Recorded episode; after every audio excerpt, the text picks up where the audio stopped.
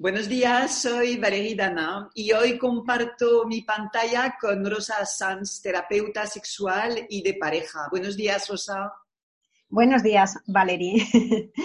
Tras subir a nuestras redes sociales hace unos días una ilustración sobre la masturbación y leer los comentarios de nuestras lectoras, me ha parecido una buena idea hablar contigo. Eh, de mujeres y de masturbación, obviamente. Solemos escuchar y relacionar esta palabra eh, con el placer masculino, pero no tanto con el femenino. Y además sigue siendo un mega tabú. Y hasta yo, si soy sincera, no sé si me hubiera grabado eh, abordando esta cuestión de manera tan natural hace unos años, no lo sé. Rosa, ¿por qué tantos tabús en torno al placer femenino en general y al onanismo en particular. Además de nuestra educación, eh, ¿tiene algo que ver el hecho de que eh, nuestros órganos eh, femeninos no estén a la vista, con lo cual puede parecer menos natural hablar de, ello? Bueno, yo creo que principalmente se, se debe a la, pues, pues a la sociedad a la cultura que hemos tenido. Eh, procedemos de una cultura judeo-cristiana donde se relacionaba mucho la sexualidad con la reproducción.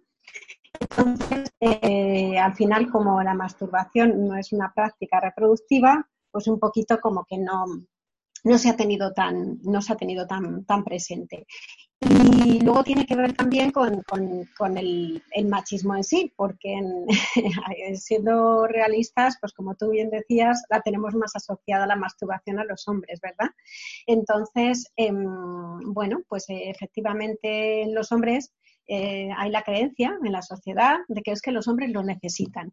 Sin embargo, fisiológicamente no hay nada que demuestre que las mujeres no lo necesitamos. Es decir, fisiológicamente no hay diferencias entre hombres y mujeres en este punto. Las necesidades sexuales y el deseo sexual no tienen nada que ver con un tema fisiológico, o sea, no hay diferencias entre hombres y mujeres, hay más diferencias de personales, individuales, de cada etapa de la vida, de distintas circunstancias que pueden influir en el deseo, y en, pero no fisiológicamente. Por lo tanto, es algo más cultural. Entonces, si a las mujeres se nos ha transmitido que masturbarnos es sucio, que masturbarnos es algo negativo, pues al final mm, lo interiorizamos y no lo, y no lo hacemos, lo reprimimos, reprimimos el deseo, pero ¿quién transmite estas creencias? ¿No somos las mujeres que explicamos esto a nuestras hijas, por casualidad?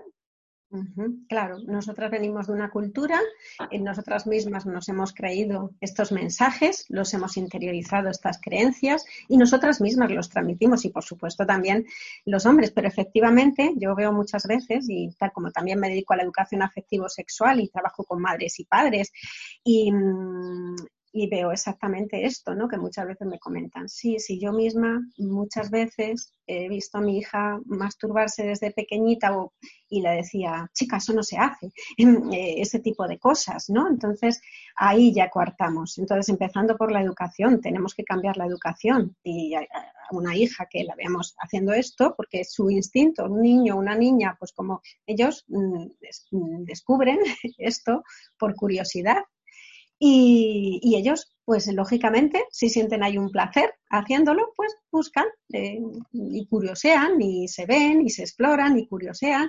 Y si no les cohibimos, lo seguirían haciendo. Si no les decimos, eso está mal, eso no lo debes hacer, lo seguirían haciendo con naturalidad, porque lo normal, como es, eh, las personas nos guiamos por la búsqueda del placer y la evitación del dolor. Entonces, si algo nos produce placer, lo lógico es seguirlo buscando. ¿Vale? Entonces, efectivamente, tenemos que trabajar en la educación. ¿Por qué nos cuesta, lo, acabas de, explicar, pero ¿por qué nos cuesta tanto hablar del placer como mujer? Me parece que además del pudor, que puede existir eh, a raíz de nuestra educación, está también la, sombra del miedo a que se nos juzgue.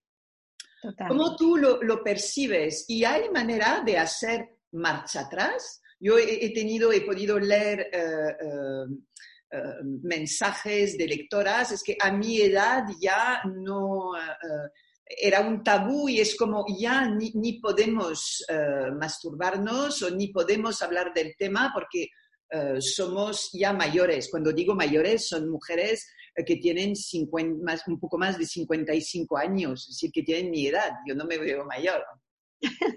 Yo tampoco. Yo tengo 50 y tampoco me veo. Ni te veo a ti mayor, te veo súper joven.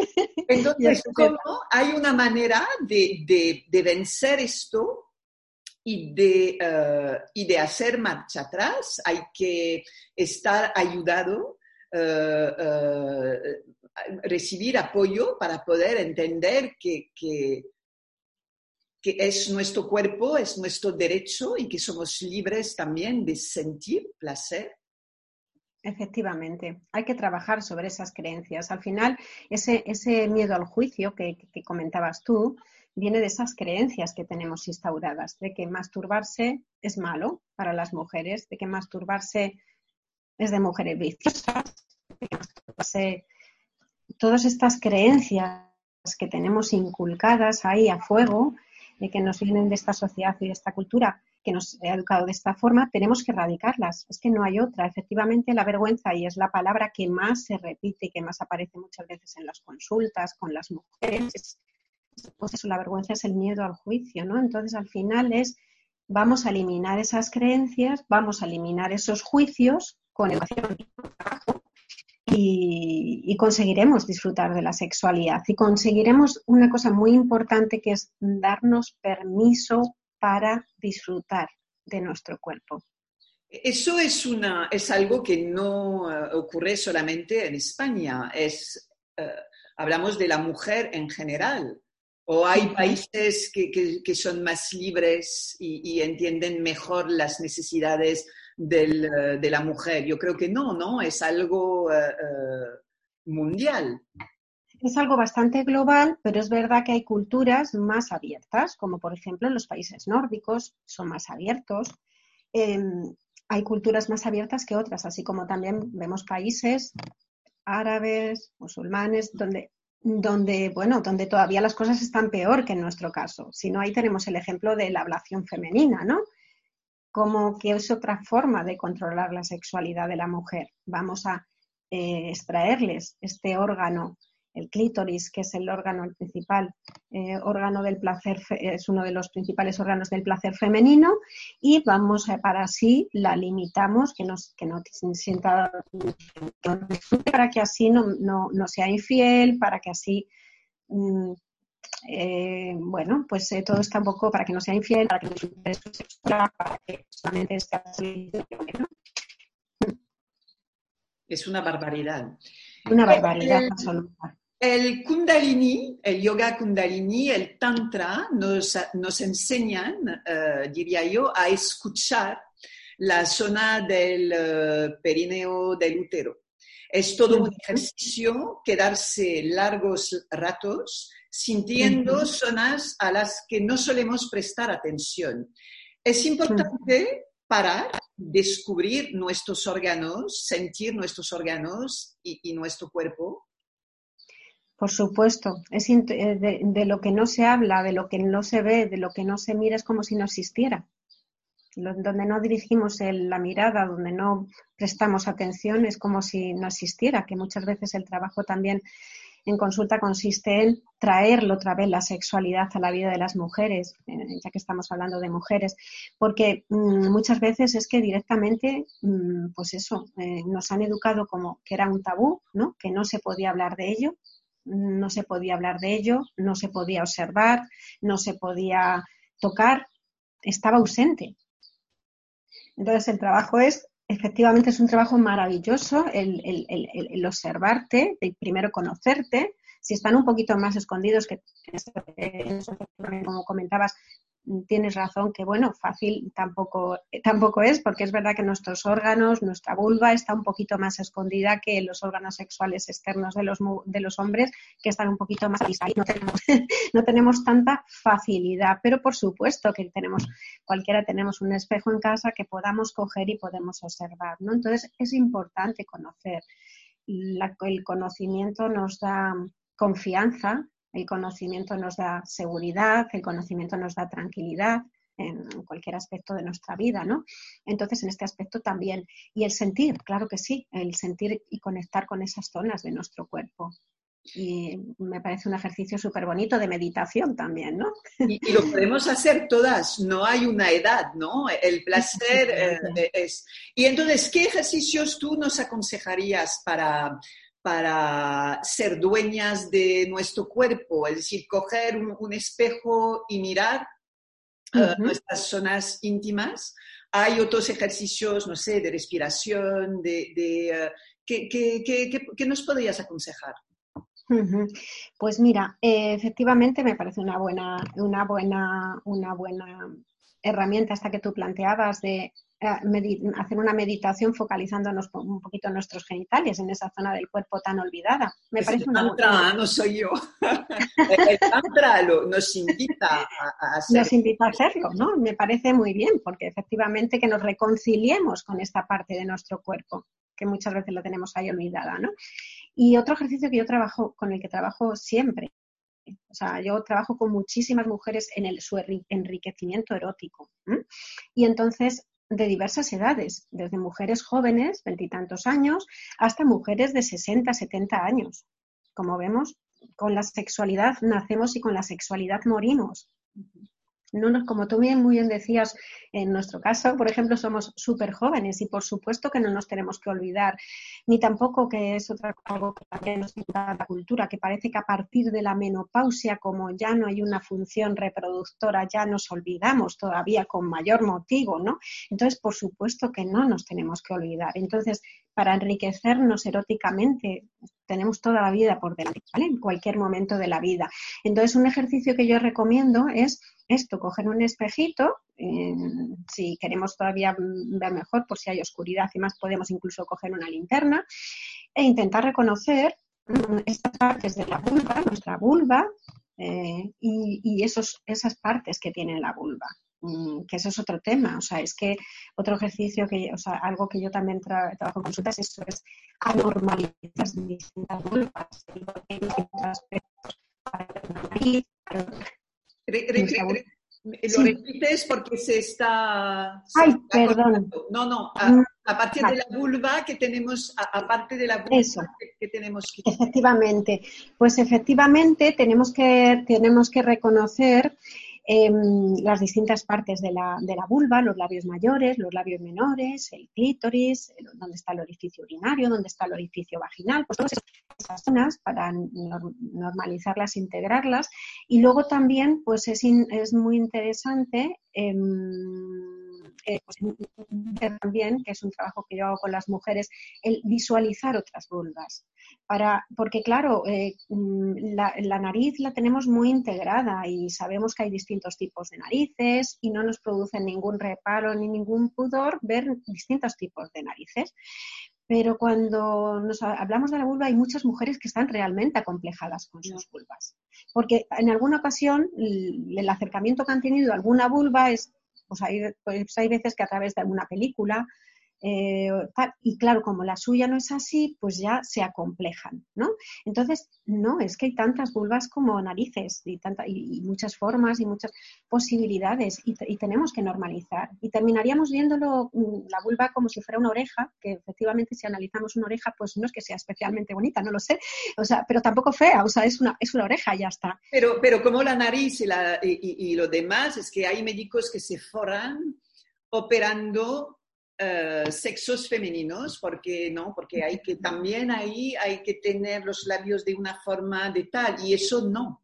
Y eso no es así, eso deberíamos, lo que tenemos que intentar, y como ves todo, si te das cuenta, Valerie, es todo a través de educación, formación, todo es normalizar, ¿no? Entonces, igual que tenemos que intentar aceptarnos como somos, y yo no estoy en contra de las, de las operaciones de estética, pero, pero hay mujeres que, o, u hombres que se pasan, que se pasan pues, su vida en quirófanos, ¿no?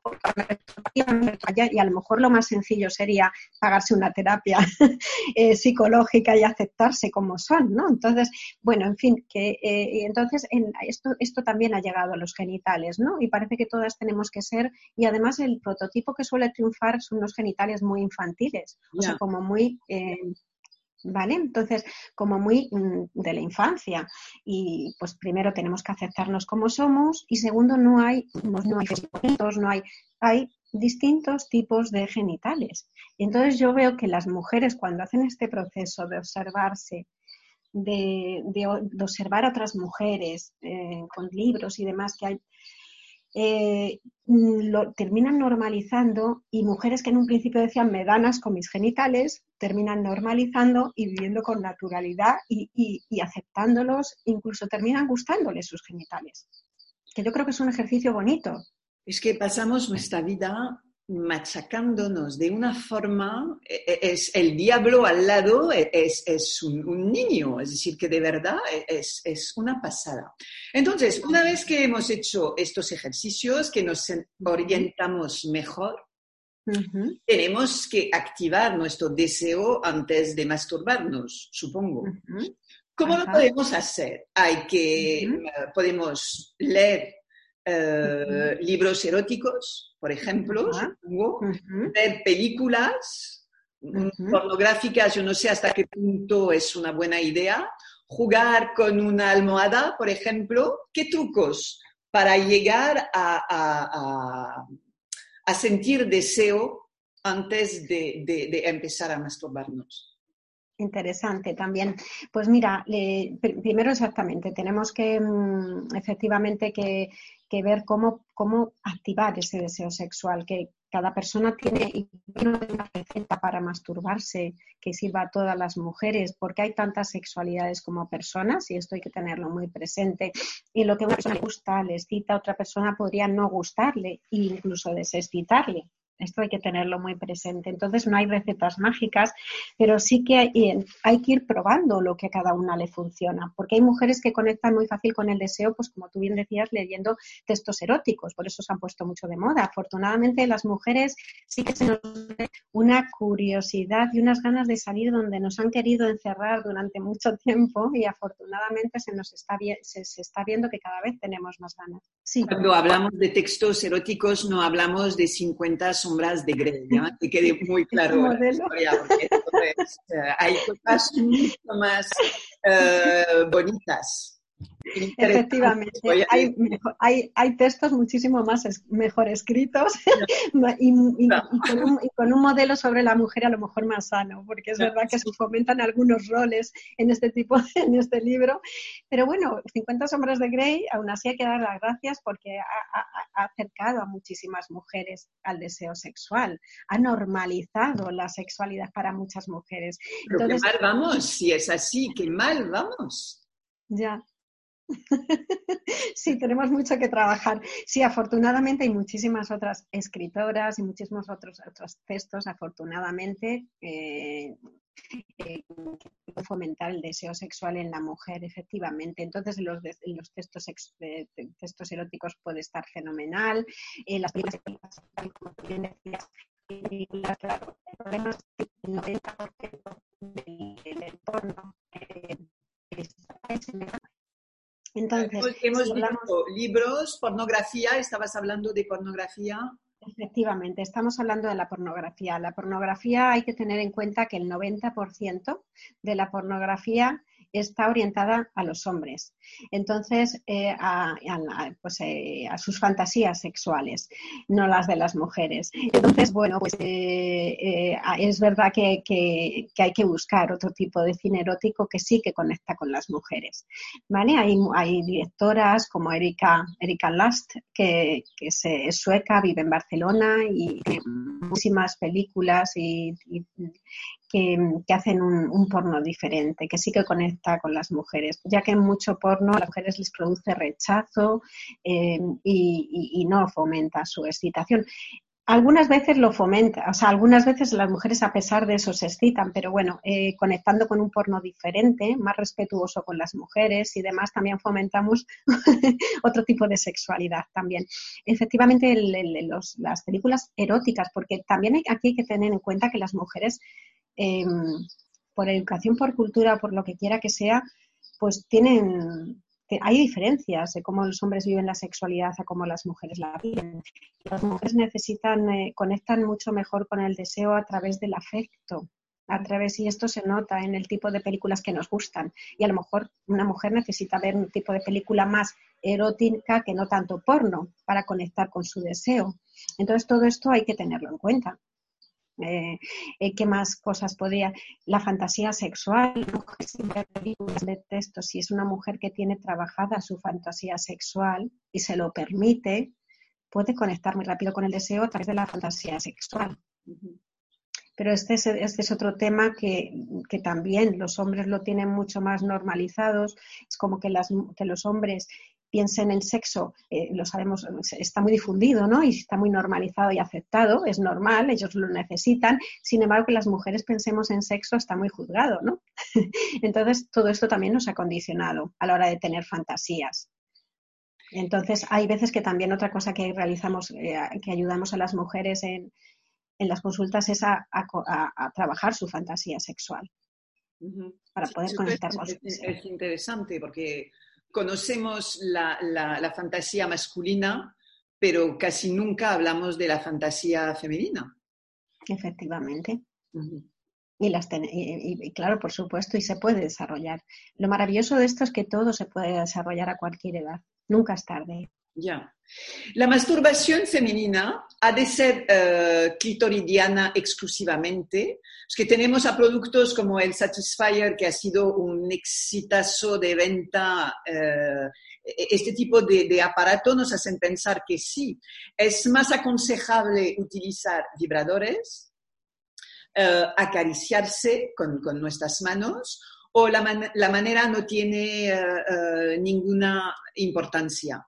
Es decir, que podemos jugar también debajo de la ducha, eh, hay miles de, formas de, llegar al placer. Em, es obligatorio también llegar al orgasmo. Están más muy ligados los dos conceptos, es decir, que es eh, hasta cuando tenemos relaciones, relaciones sexuales, automáticamente tenemos que llegar al orgasmo, pero no es una condición sine qua non, ¿no? Podemos tener placer sin llegar al orgasmo. No es eh, que no haya funcionado ni la masturbación ni el acto sexual si no llegamos al, orgasmo, ¿no? Efectivamente. Primero, hay que disfrutar de todo el proceso. Mm, efectivamente, hay que disfrutar de todo el proceso y, si, el objetivo de la sexualidad, el objetivo principal es el, el placer, entonces en el momento que haya placer, está bien lo importante es que haya disfrute. Entonces, no hay ningún problema, hay que disfrutar de todo el proceso, porque si solamente le damos valor al orgasmo, nos estamos perdiendo muchísimas cosas.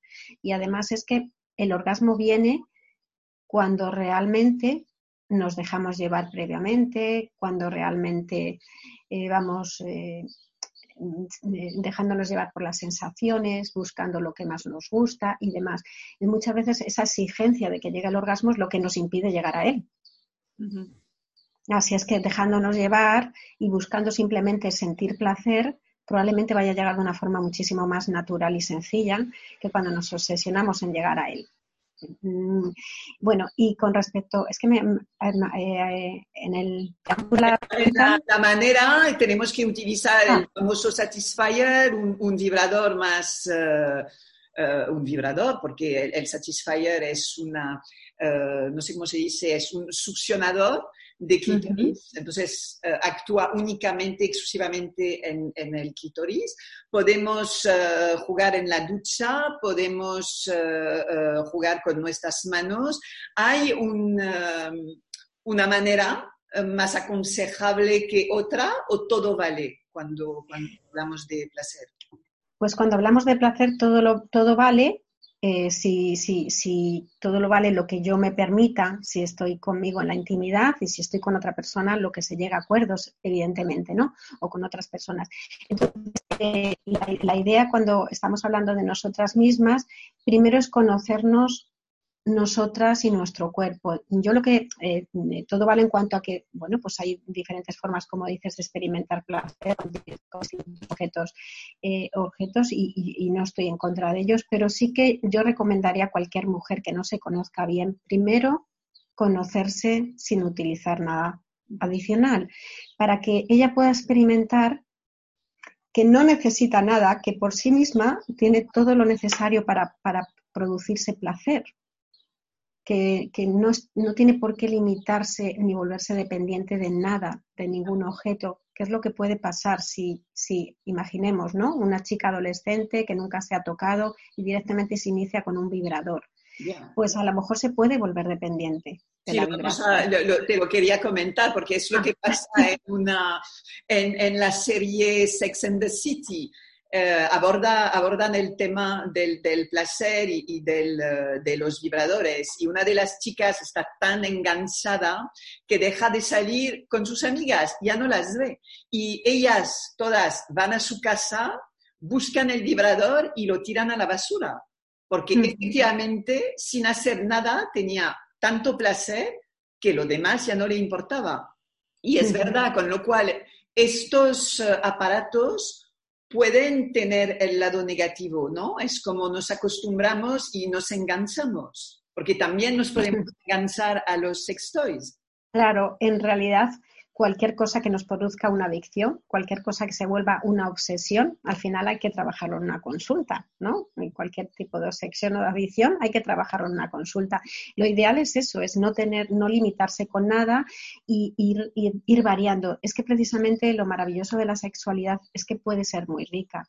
Entonces, lo maravilloso es que tenemos que intentar, eh, porque es verdad que cuando eh, llegamos al placer o al orgasmo o al placer directamente con determinada práctica, muchas veces nos volvemos un poco dependientes de ella, ¿no? Entonces, es, eh, y tendemos a repetir lo que nos ha funcionado.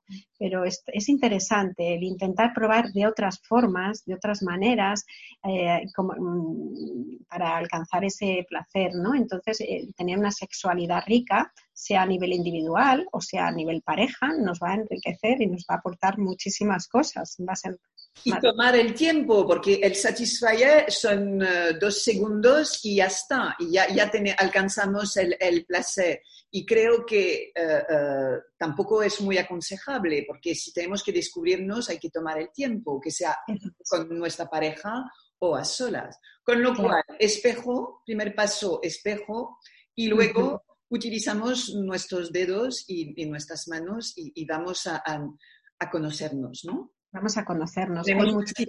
con, con nosotras mismas. Efectivamente, darnos ese tiempo, sin exigencia, con curiosidad, queriendo sentir, queriendo experimentar y sin poner exigencia. Todo, todo, todos estos ingredientes son maravillosos. Para muchas mujeres, el pecho es una zona muy erógena. Eh, en Tantra, la enseñanza invita a quedarse muchísimo tiempo eh, acariciándonos esta parte o que nuestra pareja, nosotros nos acariciemos esta parte, porque eh, hace como eco en nuestro útero y que el placer empieza por el pecho, por los pechos. Entonces, a partir de ahí, tengo dos preguntas. Primero, Primera, ¿qué consejos podrías dar tú a una mujer que no tiene pechos tras un cáncer? ¿Cómo llegar a, esto? Y la segunda, que supongo que será más fácil contestar, ¿por qué los hombres se empeñan a acariciar casi exclusivamente el clítoris y a los cinco segundos además, cuando deberíamos llegar a este placer casi al final del acto sexual. Eh, hay todo un cuerpo, no hay solamente una zona eh, eh, que, puede, que nos hace llegar al placer y parece que no, que hay el clitoris y punto. Y coito después y chao. Entonces, la primera, una mujer que ya no tiene pecho, con lo cual en, muchísimos casos es un sufrimiento porque la imagen eh, de lo que se supone que es una mujer cambia. La sociedad nos vende que una mujer eh, tiene que tener pechos y nos damos cuenta que no. Eh, entonces, ¿cómo se puede paliar a, este, a esta falta de sensibilidad a nivel del pecho? Claro.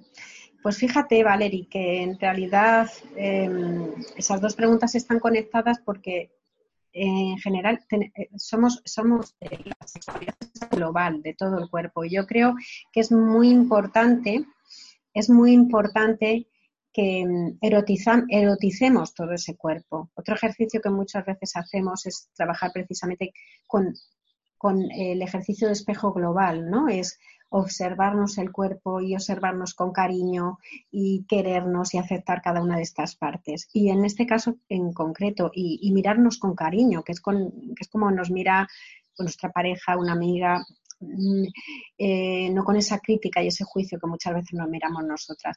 Y, aquí el pecho, pues, eh, pues es una parte más, pero si analizamos todo el cuerpo, eh, la importancia que tiene el pecho es, es, una parte más. Tenemos muchísimas posibilidades, muchísimas zonas erógenas, aparte del pecho.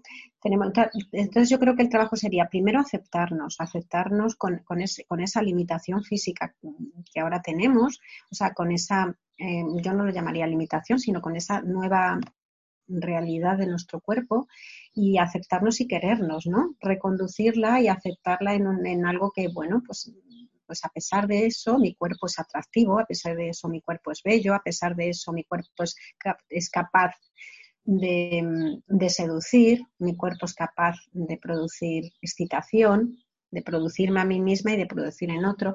Y em, eh, como ves, o sea, es aportar, porque tendemos a fijarnos como si y me lo merezco también, ¿no? Me merezco, el, me merezco el placer, no es solamente que el cuerpo es capaz, es que me lo, merezco. Tenemos que reconocernos como ser humano más allá de nuestras heridas, sean cual, cuales sean. Es decir, que eso es importante. Efectivamente, efectivamente, muy importante.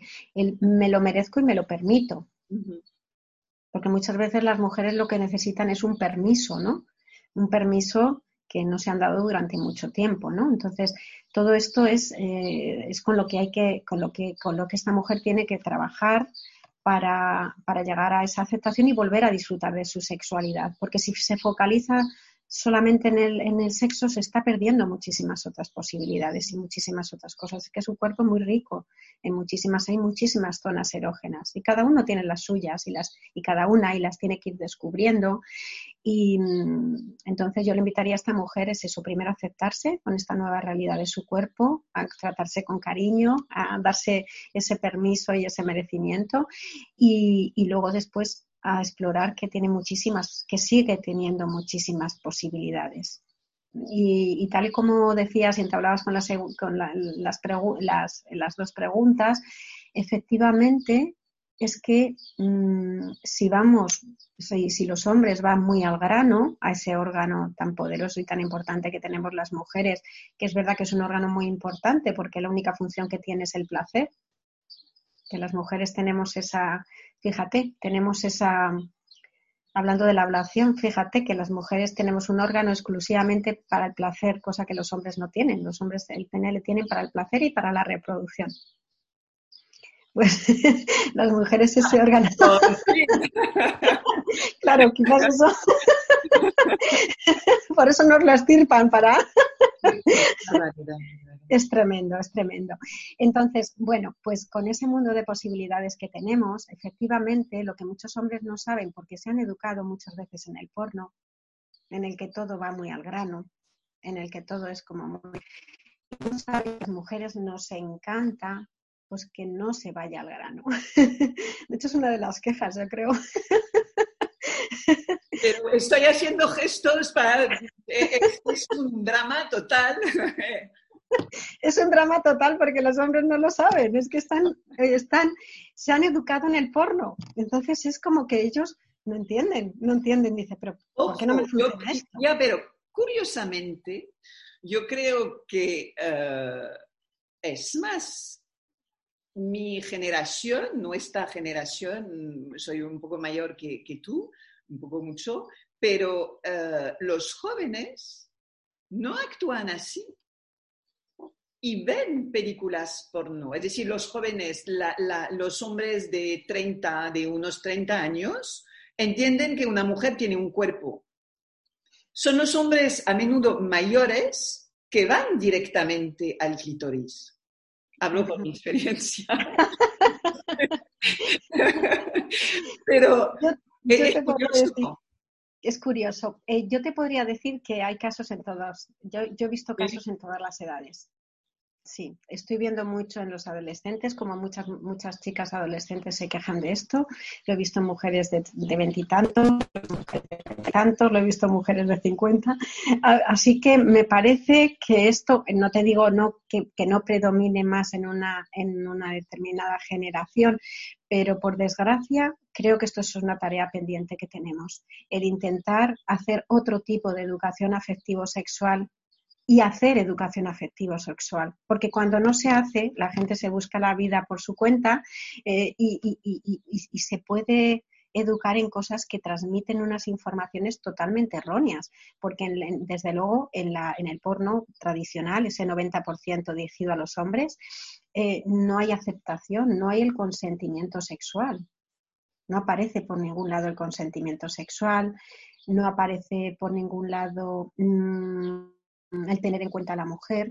Eh, la mujer siempre la imagen que transmite es que todo le viene bien.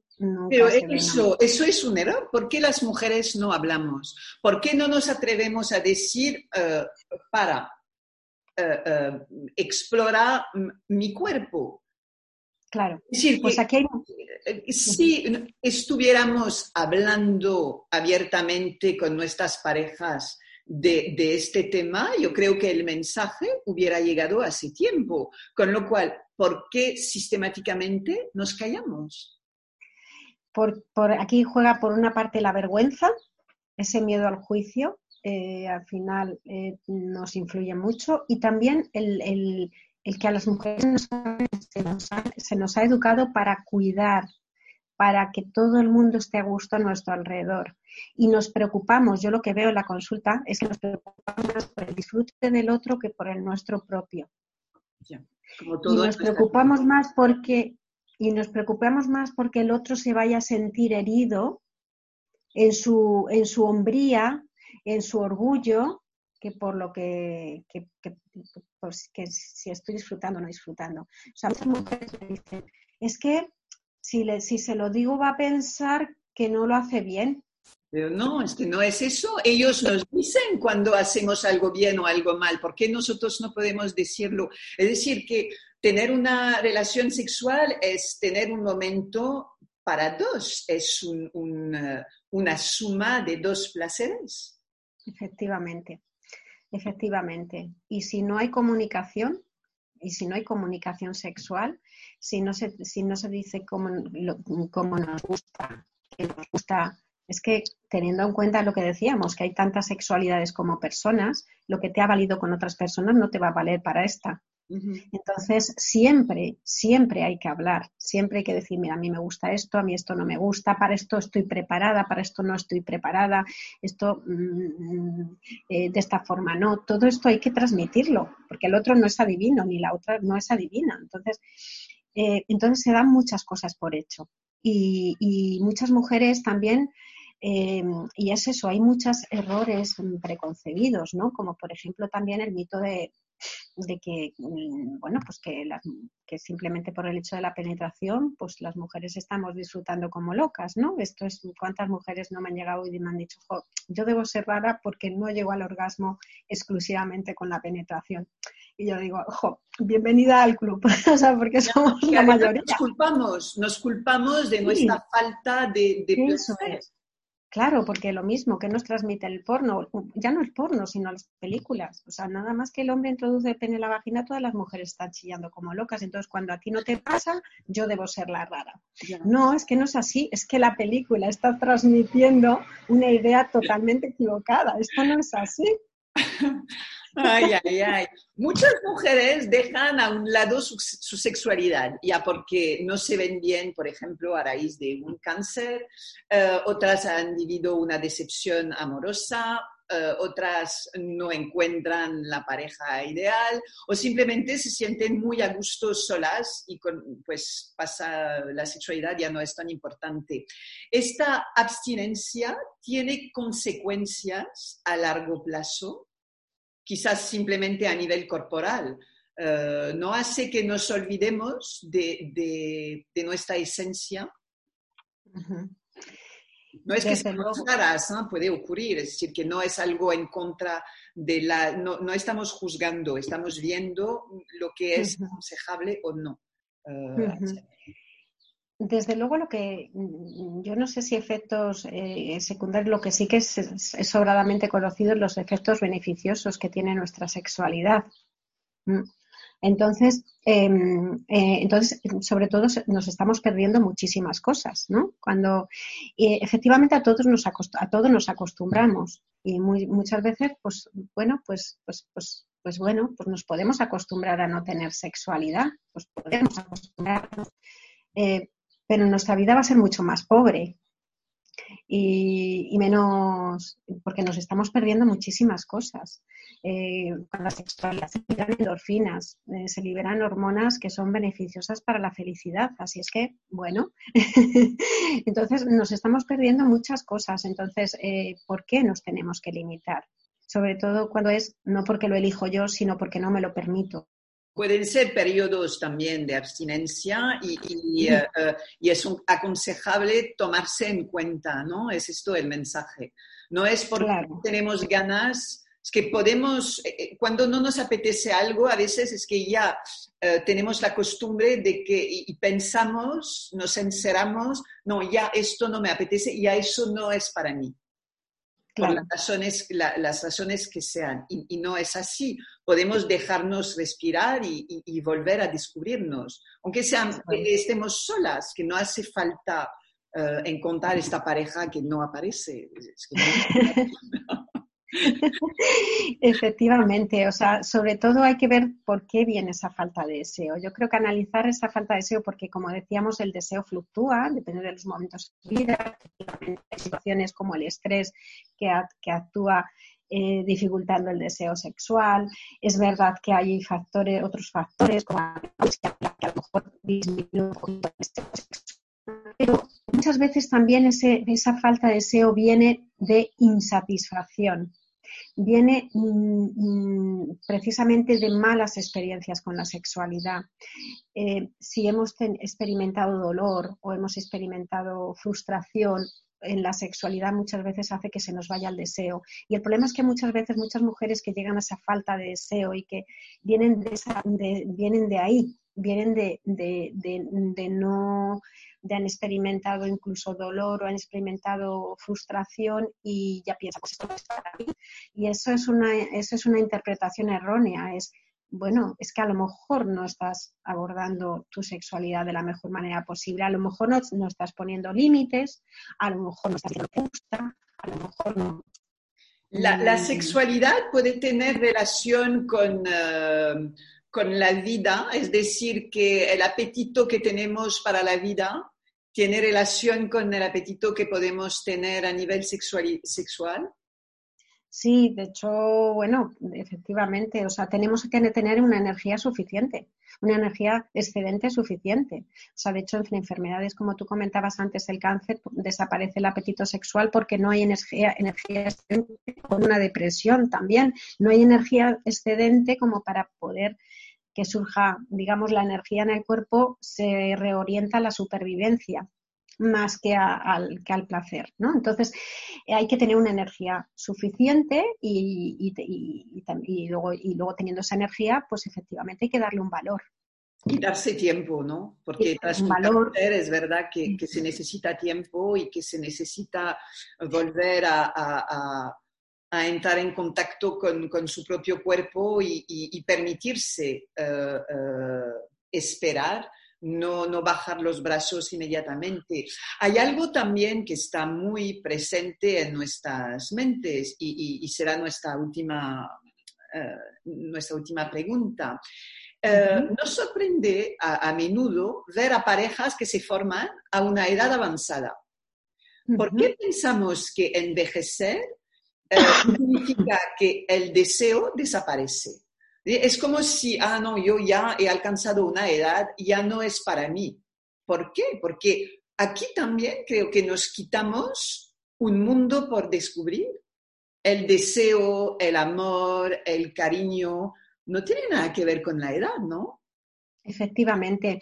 De hecho, efectivamente yo creo que también esto es algo cultural y social Em, como decíamos, procedíamos de una cultura judío-cristiana en la que se vinculaba la sexualidad a la reproducción. Una vez que se acaba la etapa reproductiva, es como que ya em, está en ese, en ese subconsciente colectivo. Mm, y, hay que, y como tú muy bien decías, hay aspectos de la sexualidad que no se acaban hasta que no te mueren, como la capacidad de enamoramiento, como el deseo, como la sexualidad, se puede hacer muchísimas prácticas sexuales que nos produzcan placer hasta que nos morimos. Y todo esto es muy importante tomar conciencia y, saberlo porque mm, y, permitirlo, ¿no? Y, yo creo que yo alguna vez he hecho también charlas con personas mayores, he hecho, he hecho charlas, he hecho encuentros con personas mayores, ¿no? Y, a ellos pues agradecen muchísimo que es este, este mundo que se les ha, o sea, el entender que esto es así, ¿no? Y, que se les dé permiso, porque muchas veces ni en las propias residencias, ni en las, ni en las, propias ni las propias familias, em, em, eh, tienen en cuenta ni respetan la intimidad de esas personas. Así es que yo creo que, como veis, mm, durante toda la entrevista está muy de fondo la educación. La educación que tenemos que hacer a todos los niveles y a todas las edades, de tomar una conciencia muy, muy diferente de lo que es la sexualidad. Y la aceptación de nuestro cuerpo, eh, sea cual sea la edad, y del envejecimiento de nuestro cuerpo. Es decir, no es porque nos arrugamos eh, que, que, tiene algo que, estas arrugas no tienen nada que ver con la capacidad de enamoramiento, de, de amar, de eh, acariciar, de sentirse, de estar acariciados. Esto es que no, no, nos ponemos, nos bloqueamos con temas absurdos, porque cuando nos enamoramos, al final, no vemos, el hombre no va a ver si tenemos celulitis o el pecho caído y nosotros no vamos a ver eh, si, si lo, lo, que no va, si tiene arrugas o si tiene otros problemas. Cuando nos enamoramos, nos enamoramos y el deseo llega por sí solo.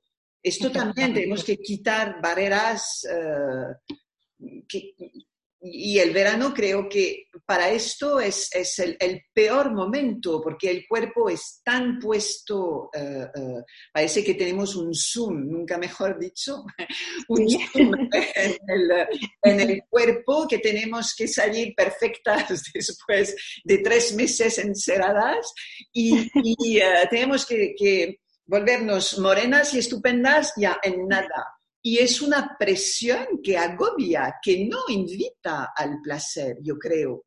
Uh, que las hormonas con el sol van a, van a subir por todos lados. Yo creo que para muchas mujeres es la ocasión idónea para sentirse mal y no para sentirse bien, empezando por la prueba del dañador. Entonces, aquí hay muchísimo trabajo.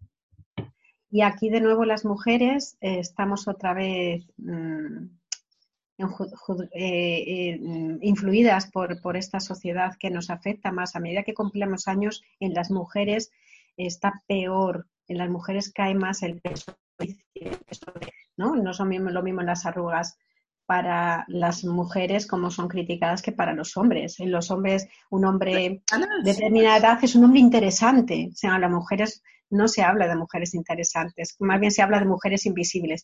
Entonces, mm, mm, por desgracia, nosotras está más penalizado también. Entonces, ya, ya y con respecto a nuestra sexualidad tendremos un, doble peso, ¿no? Ese peso por, porque, por, por ese, peso por la cultura que nos ha dejado al margen de la sexualidad en muchas ocasiones, pero encima también, eh, eh, también por la edad, ¿no? Porque ya no parece que no somos interesantes porque, eh, porque no somos jóvenes. Entonces, hay que darle la vuelta a esto, ¿no? Como tú bien decías, Valerie, el cuerpo, efectivamente, cuando tú estás a gusto con una persona en la intimidad, efectivamente eh, la otra persona no está fijando en que tienes celulitis, en que tienes el pecho caído, está en clave erótica.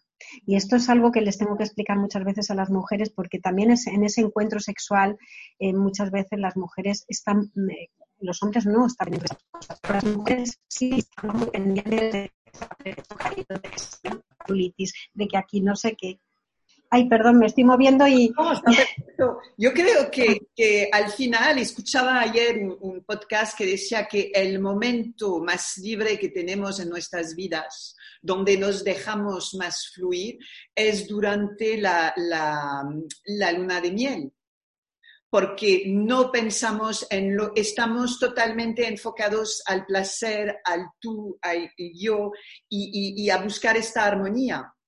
Basta con llegar a casa después de una de miel para volver a nuestra programación.